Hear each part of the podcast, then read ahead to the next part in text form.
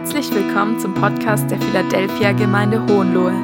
Schön, dass du eingeschaltet hast. Wir wünschen dir eine wertvolle und prägende Zeit mit Gott und viel Spaß dabei.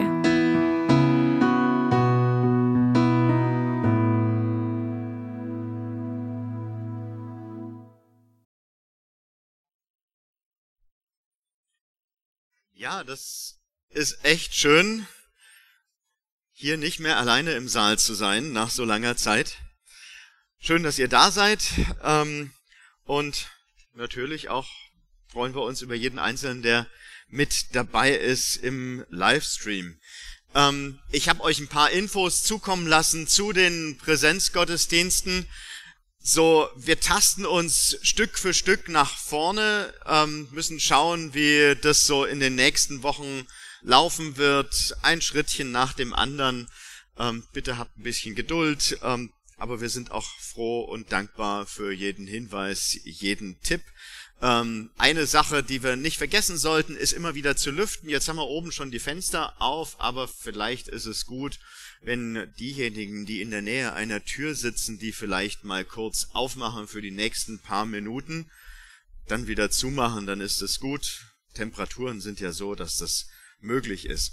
Noch eine Sache, ihr seht, wir haben äh, keine Liedtexte im Moment.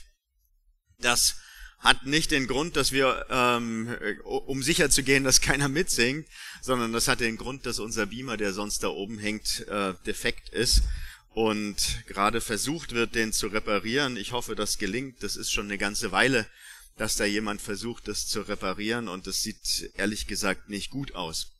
Ähm, aber hoffen wir. Sonst ähm, im Moment haben wir hier so ein Ersatzteil, geliehenes Gerät dastehen, aber ewig können wir das auch nicht behalten.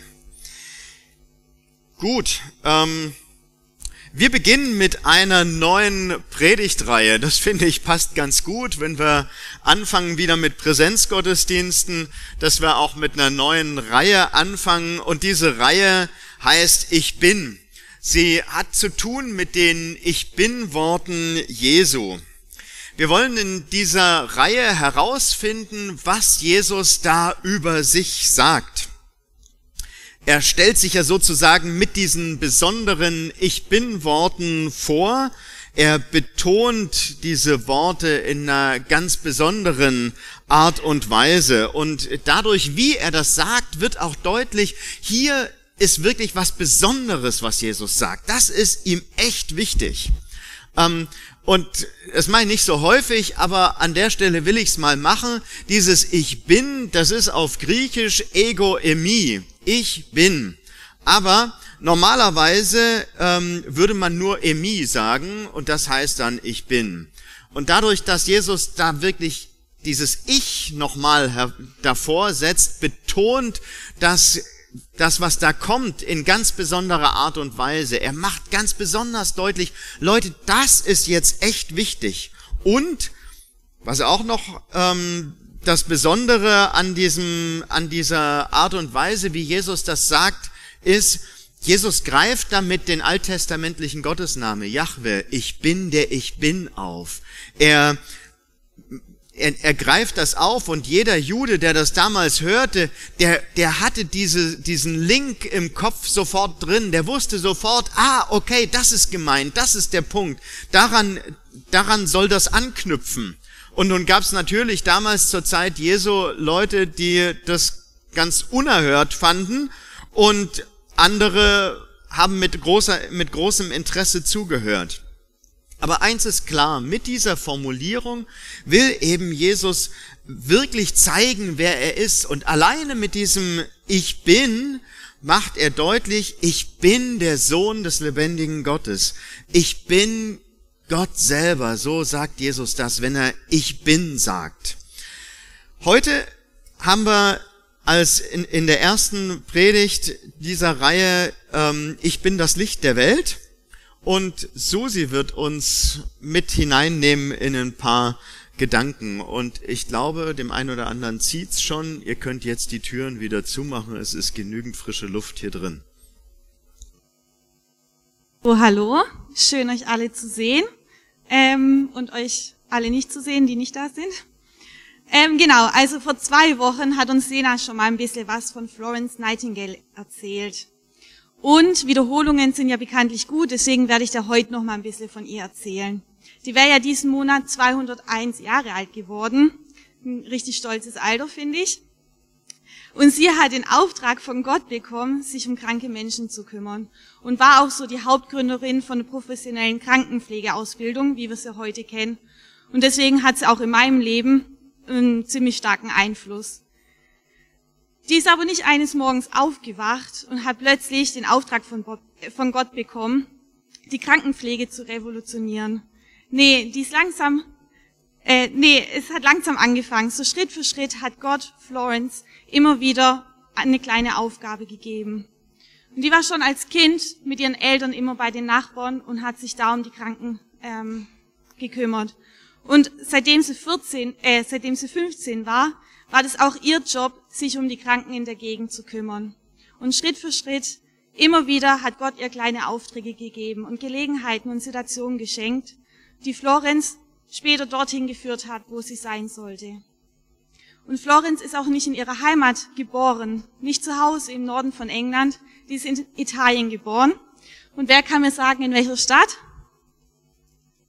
Hanna? genau, in Florenz. Ähm, die Eltern waren, glaube ich, nicht so sonderlich kreativ mit der Namensgebung. Und ich habe mir so gedacht, zum Glück ist er nicht im Fedelbach geboren, das wäre jetzt kein schöner Name. Genau, aber sie ist schon mit ihrer Familie viel rumgereist und konnte auch später so die internationalen und interkulturellen ähm, Beziehungen und Kontakte richtig gut nutzen. Die konnte auch so die ganzen Krankenhäuser überall angucken und die Gesundheitssysteme in den unterschiedlichen ähm, Ländern kennenlernen. Die hat auch unter anderem in Deutschland für ein paar Monate in einem Krankenhaus gearbeitet. Und nur so nebenbei, wo hat Gott dich schon hingeschickt? welche Gelegenheiten und welche Puzzleteile hat der dir gezeigt? Und schreib sie doch einfach heute mal auf. Wir vergessen das immer so schnell und es ist immer wieder gut, wenn wir uns das ins Gedächtnis rufen. Und Florenz, sie hätte so ein leichtes Leben haben können.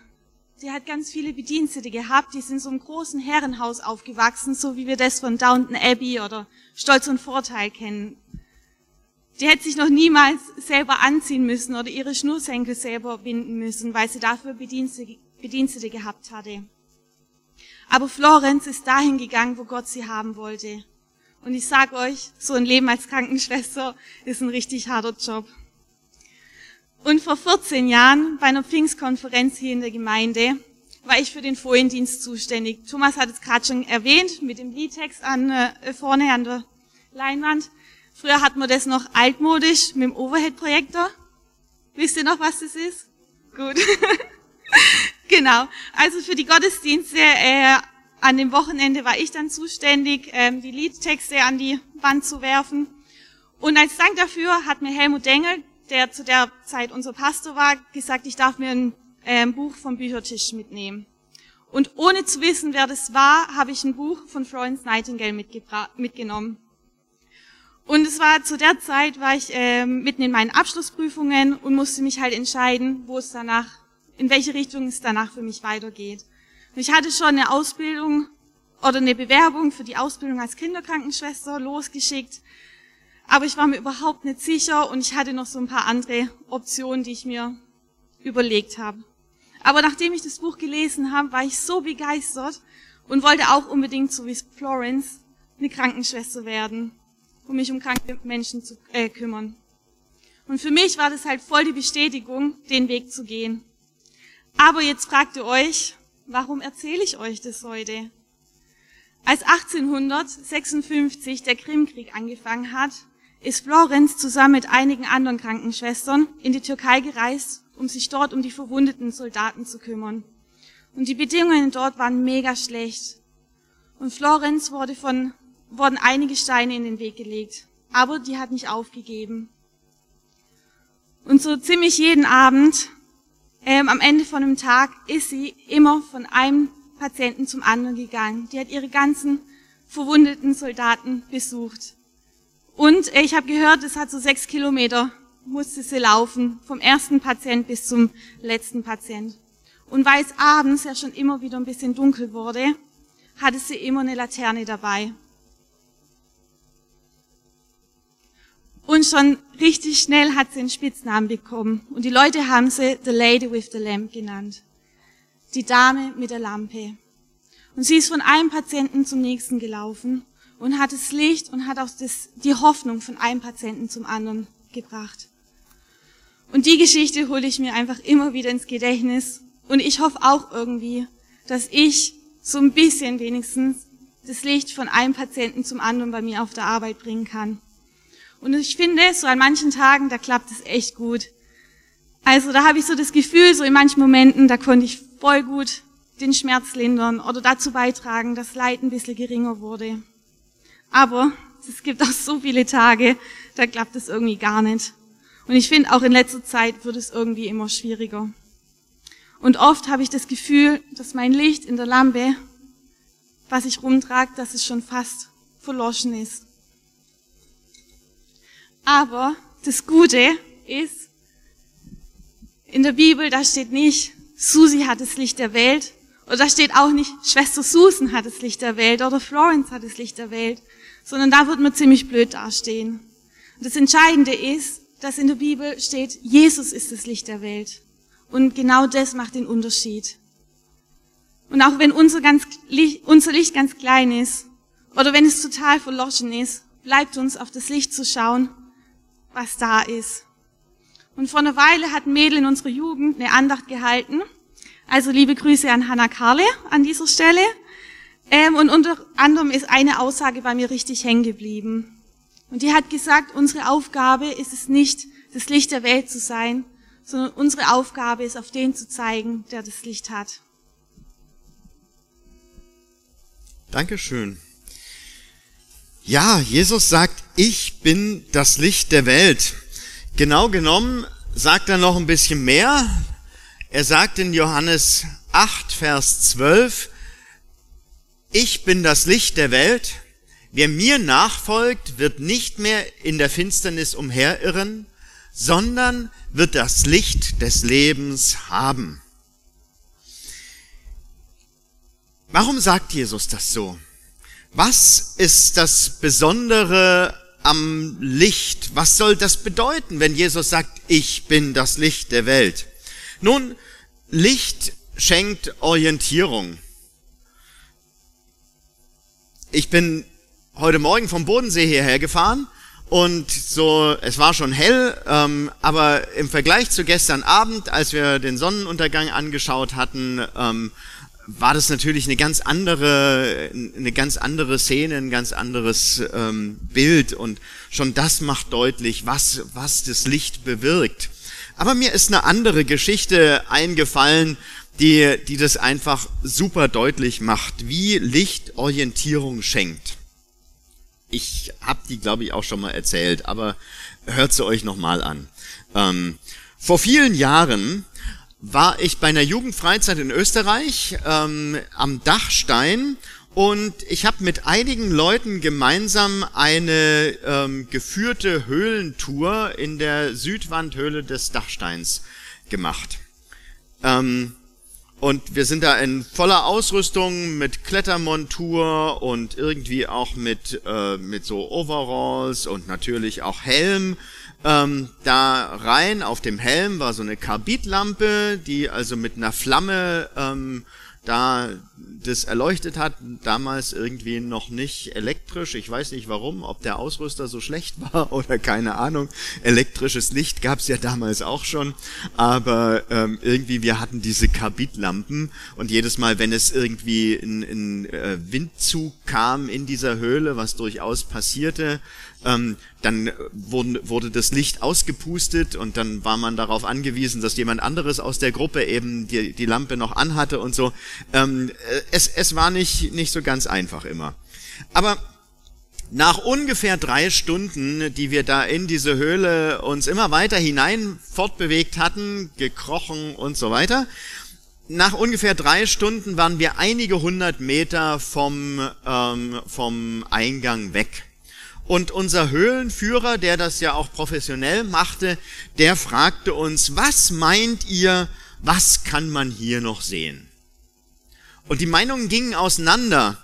besonders einer aus der Gruppe meinte, ich kann im Dunkeln so gut sehen, ich kann hier garantiert noch was sehen. Und dann hat unser Höhlenführer einen kleinen Test gemacht. Kleines Spielchen. Er hat uns alle im Kreis aufgestellt und dieser eine, der Christian, der sollte ähm, zu seiner Verlobten hinlaufen, die auch mit in der Gruppe war. Also Christian stand in der Mitte, wir außen rum und Christian sollte zu seiner Verlobten hinlaufen. Vorher haben wir aber unsere Lampen alle ausgemacht und Christian wurde nochmal äh, irgendwie gedreht oder so. Und dann ging Christian zielsicher los. Er ging zielsicher los und ist auch in den Armen von jemandem gelaufen. Es waren die Arme des Bergführers und nicht die seiner Verlobten. Da unten konnte man einfach überhaupt nichts mehr sehen. Man tappte im Dunkeln. Da unten war kein Licht. Und ohne Licht ist es zumindest für Leute, die gewöhnt sind, mit ihren Augen sich zu orientieren, einfach unglaublich schwierig, sich zu orientieren. Es funktioniert nicht. Nur mit den Lampen auf unserem Helm war es möglich, dass wir uns orientieren konnten, da in dieser Höhle. Ohne Licht in fremder Umgebung fällt es uns total schwer, irgendwie einen richtigen Weg zu finden. Es fällt uns schwer, auf dem richtigen Weg zu bleiben. Ohne Licht werden schon die kleinsten Hindernisse zu Stolper fallen. Also ist wahrscheinlich jedem schon mal passiert, der abends oder nachts im Wald unterwegs war das ist gar nicht so einfach. Wenn man kein Licht hat, ist es echt schwierig.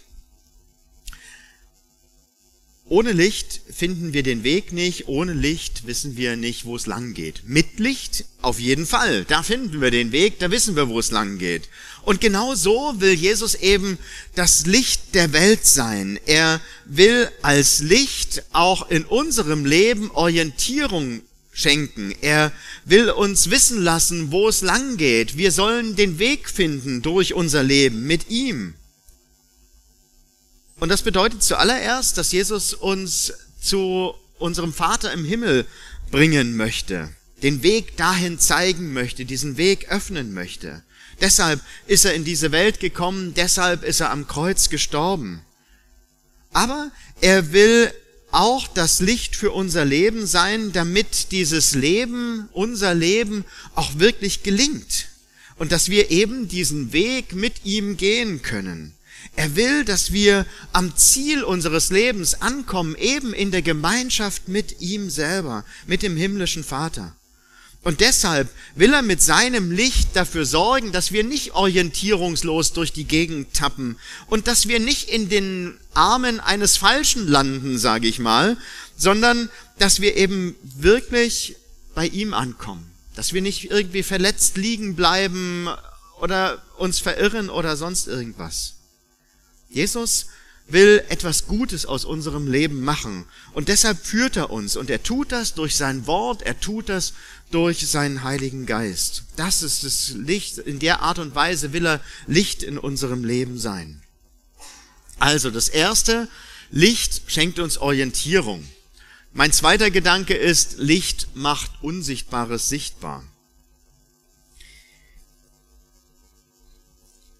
Vor einigen Jahren vor vielen Jahren, lang, lang ist's her, ähm, habe ich eine Jugendfreizeit in der Bretagne geleitet. Bretagne ist schön, habe ich mir, hatte ich mir sagen lassen, mittlerweile weiß ich es eben auch selber. Ähm, und das Haus, was wir dort hatten, war in den Prospekten in den allerhöchsten Tönen angepriesen worden. Die schönsten Worte. Es ist malerisch gelegen, ähm, es ist direkt am Wattenmeer, direkt in Sichtweite des Mont Saint-Michel, also dieses Monument, ihr kennt es vielleicht, ganz malerisch toll. Ein gut ausgestattetes Ferienhaus, ähm, gemütliche Zimmer, schöne Aufenthaltsräume, offener Kamin, große Terrasse, Spielwiese, Bolzplatz, alles, was man sich wünschen kann. Und das eben direkt am Wattenmeer. Wir hatten eine kleine Vorhut gebildet mit Mitarbeitern, die einen Tag vor ähm, der großen Gruppe da anreisten. Wir kamen am Abend an, es war schon dunkel, wir waren müde. Ähm, merkwürdigerweise waren die Leiter der Vorgängergruppe noch da, von den Hausherren war niemand da. Und so haben uns die Leiter der Vorgängergruppe die, das Haus übergeben und dann haben sie sich ganz schnell auf den Weg gemacht. Wir waren todmüde, ähm, haben uns schlafen gelegt und am nächsten Morgen war plötzlich alles ganz anders als in diesem wunderbaren Prospekt. Alles war dreckig. In der Küche waren viele Geräte defekt. Die sanitären Anlagen waren auch nicht komplett benutzbar. Der Kamin war nur Deko. Ähm, das Haus war kein Ferienhaus, sondern es war das Nebengebäude eines Bauernhofs. Das Meer, das war das absolut Tollste, das Meer war bei Flut sechs Kilometer entfernt, bei Ebbe noch weiter. Ähm, der Mont Saint-Michel den konnte man nicht mal mit dem Fernglas irgendwo erkennen. Nicht zu sehen. Das Tageslicht hatte es sichtbar gemacht. Wir waren einfach unglaublich reingelegt worden. Mein nächster Anruf war bei diesem Vermittler des Hauses da in Deutschland, ob ich bei der falschen Adresse gekommen war, äh, angekommen war, aber das war nicht so. Es war die richtige Adresse. Es war einfach alles nicht so, wie wir uns das vorgestellt hatten. Trotzdem war es eine tolle Freizeit, aber ich habe gelernt, Licht macht sichtbar, äh, was vorher im Dunkeln verborgen ist. Den Dreck und so, das hatten wir alles vorher nicht gesehen. Ähm, Licht deckt auf, Licht bringt, ja, ähm, Verborgenes ans Licht. Und so macht Jesus das auch. Er bringt auch in unserem Leben Unsichtbares ans Licht. Er macht, er, er bringt Verborgenes ans Licht. Warum tut er das? Ich meine, das ist ja nicht unbedingt was Schönes, wenn ähm, solche unguten Dinge ans Licht kommen. Will Jesus uns bloßstellen? Will er uns irgendwie verdammen? Will er uns, ja, ja, was, warum macht er das? Jesus macht das, um uns wiederherzustellen. Er will vergeben und er möchte ein neues Leben schenken. Und deshalb deckt er dieses Unangenehme eben auch auf. Und das können irgendwelche Verletzungen sein, die er heilen möchte. Er deckt sie ja nicht auf, um sie noch weiter ähm, wehtun zu lassen oder um mit seinem Finger in der Wunde irgendwie drin zu bohren, sondern er möchte heilen. Das kann Sünde sein, die er aufdeckt. Und warum tut er das? Weil er sie vergeben möchte, weil er da etwas Neues schaffen möchte in unserem Leben. Das können auch zerbrochene Beziehungen sein, die er wieder heilen möchte. Und natürlich, das ist nicht immer angenehm, das ist nicht immer schön, wenn solche verborgenen Dinge plötzlich ans Licht kommen. Gibt manches, was wir vielleicht eher lieber im Verborgenen lassen würden, als dass es ans Licht kommt. Aber Jesus tut das eben, um zu heilen um zu vergeben, um wiederherzustellen, um zu befreien, um Gutes zu tun in unserem Leben. Und Jesus bringt ja nicht nur die negativen Dinge in unserem Leben ans Licht, sondern er bringt eben auch Gaben und Fähigkeiten ans Licht, er bringt positive Eigenschaften ans Licht, einfach all das Gute, was er auch in unser Leben hineingelegt hat, das bringt er auch ans Licht. Und er tut das, damit es wirken kann, damit es sich entfalten kann. Denn Jesus will ja nicht damit, dabei stehen bleiben, irgendwie das Negative in unserem Leben aufzudecken und das herauszunehmen und Sünde zu vergeben, sondern er hat doch einen guten Plan mit unserem Leben. Er hat einen guten Plan mit deinem und mit meinem Leben. Er will, dass seine Gnade und dass seine Herrlichkeit einfach sichtbar wird in unserem Leben. Er will, dass die guten Werke, die er in dein Leben hineingelegt hat, dass die zum Vorschein kommen, dass sie zustande kommen. Ja, und wie macht das Jesus? Wie macht er Dinge sichtbar in unserem Leben? Wie wirkt Jesus da? Nun, zum einen spricht Jesus uns auf Dinge an, einfach durch sein Wort. da wird dir plötzlich beim Lesen der Bibel das eine oder andere völlig klar. Äh, dir wird klar, dass, dass Jesus ja seine, seine Finger auf bestimmte Punkte in deinem Leben, mit seinem Finger auf ganz bestimmte Punkte in deinem Leben zeigt, weil er daran will, weil er da etwas verändern möchte. Und da ist meine Bitte an dich, lass das zu. Wie macht Jesus das noch, dass Licht ähm, etwas sichtbar macht in unserem Leben? Mir passiert das zum Beispiel in der Begegnung mit Jesus in der Anbetungszeit, in der Lobpreiszeit. Da zeigt Jesus Dinge, die, an die er ran möchte, die er verändern möchte oder die er gebrauchen möchte. Und auch da bitte ich dich, geh da drauf ein. Oder Jesus spricht durch andere Christen zu dir. Wenn es um positive Dinge geht, um Begabungen, um Fähigkeiten, dann ist das meistens ziemlich unkompliziert. Aber wenn es um Korrektur oder um Kritik geht oder um Veränderung, dann erfordert das einerseits viel Demut und ähm, Korrekturbereitschaft und andererseits auch so eine Grundhaltung, den anderen in seiner Entwicklung zu fördern und, und aufzubauen und nicht mit so einer besserwisserischen Haltung zu kommen. Jesus als Licht des Lebens schenkt also Orientierung in unser Leben und er macht Dinge sichtbar. Dabei ist es ganz wichtig, Jesus geht es immer darum, uns zum Leben zu führen. Er will Leben schenken. Er will es nicht zerstören. Er will, dass die Werke Gottes in unserem Leben offensichtlich und offenbar werden. Er will uns Leben in einer Qualität schenken, die einfach durch nichts getoppt werden kann. Das Leben, das Jesus schenkt, das ist durch nichts zu übertreffen. Und dieses Leben ist durch nichts kaputt zu kriegen, nicht mal durch den Tod. Wie wird denn Jesus nun zum Licht meines und deines Lebens? Wie funktioniert das? Nun, Jesus wird zum Licht unseres Lebens, wenn wir uns auf ihn einlassen. Jesus macht es in unserem Leben hell, er schaltet sozusagen das Licht an wenn wir ihn ranlassen an unser Leben. Mit all den guten und den weniger guten Seiten, auch den Schattenseiten, die vielleicht in unserem Leben sind. Wie Jesus zum Licht unseres Lebens werden kann, das lesen wir zum Beispiel auch in Johannes 9. Da gibt es diesen gleichen Satz, dass Jesus sagt, ich bin das Licht der Welt, nochmal. Jesus sagt es da nochmal. Und der Zusammenhang ist, Jesus heilt einen Blinden, einen Mann, der von Geburt an blind gewesen war. Dieser Blinde, der hatte nicht darum gebeten, dass Jesus ihn heilt. Er saß einfach am Straßenrand und die Jünger wurden auf ihn aufmerksam und fingen an, über ihn zu reden. Und der blinde Mann, der hat genau das getan.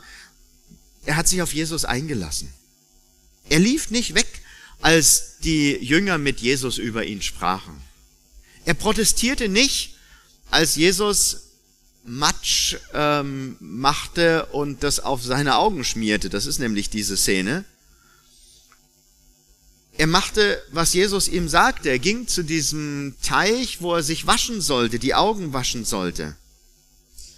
Und später sucht Jesus ihn nochmal auf und ähm, fordert ihn auf, an ihn zu glauben und da wirft sich dieser Mann vor ihm nieder und betet Jesus an. Und so wird dieser Mann wirklich zu einem Nachfolger Jesu.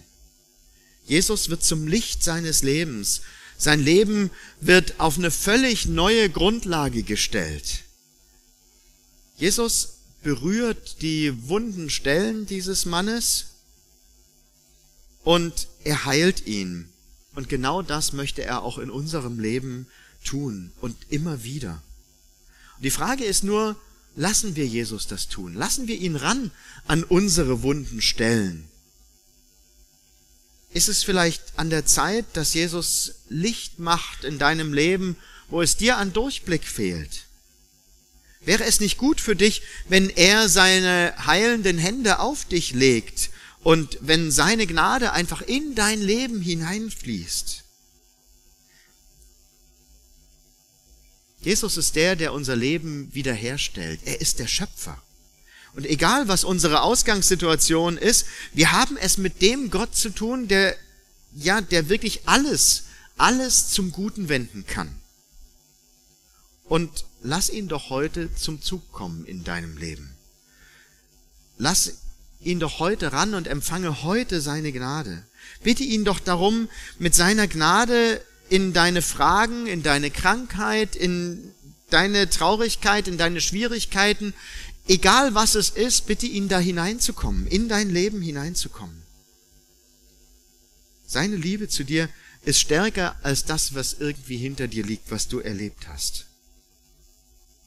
Ich habe gestern Abend meine Kinder gefragt, was fällt euch denn ein zu diesem, zu diesem Satz, wenn Jesus sagt, ich bin das Licht der Welt? Und der Benny sagte, mir fällt äh, Psalm 23 ein. Sag ich, wieso Psalm 23? Dann sagt er, naja, da heißt es doch, und ob ich schon wanderte im finsteren Tal, fürchte ich kein Unglück. Jesus will es auch in diesem finsteren Tal hell machen.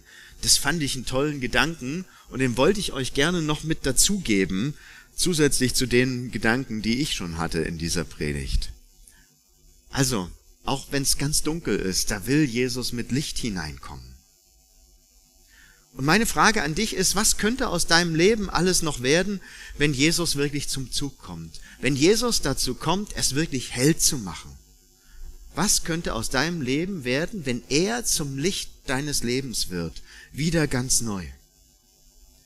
Ich bin das Licht der Welt, sagt Jesus. Wer mir nachfolgt, wird nicht mehr in der Finsternis umherirren, sondern wird das Licht des Lebens haben. Ich möchte nochmal beten. Jesus, habe einfach vielen Dank, dass du unser Licht bist. Ja, du bist das Licht der Welt, aber du willst auch ganz persönlich unser Licht sein. Und ich bete einfach für jeden einzelnen von uns, dass das Wahrheit wird, dass du dein Licht strahlen lässt im Leben eines jeden Einzelnen. Ich bete, dass, dass jeder Einzelne von uns, der jetzt hier ist und auch jeder Einzelne, der im Livestream zuhört, Herr, dass jeder Einzelne sich öffnet für dich und für dein Licht, für dein Wirken. Bitte komm du, berühre du unser Leben und mach du es hell. Amen. Danke, dass du dabei warst. Wir hoffen, du konntest etwas für dich mitnehmen. Bei Fragen wende dich gerne an info at philadelphia-gemeinde.de oder schau auf unserer Homepage www.philadelphia-gemeinde.de vorbei. Bis zum nächsten Mal und Gottes Segen.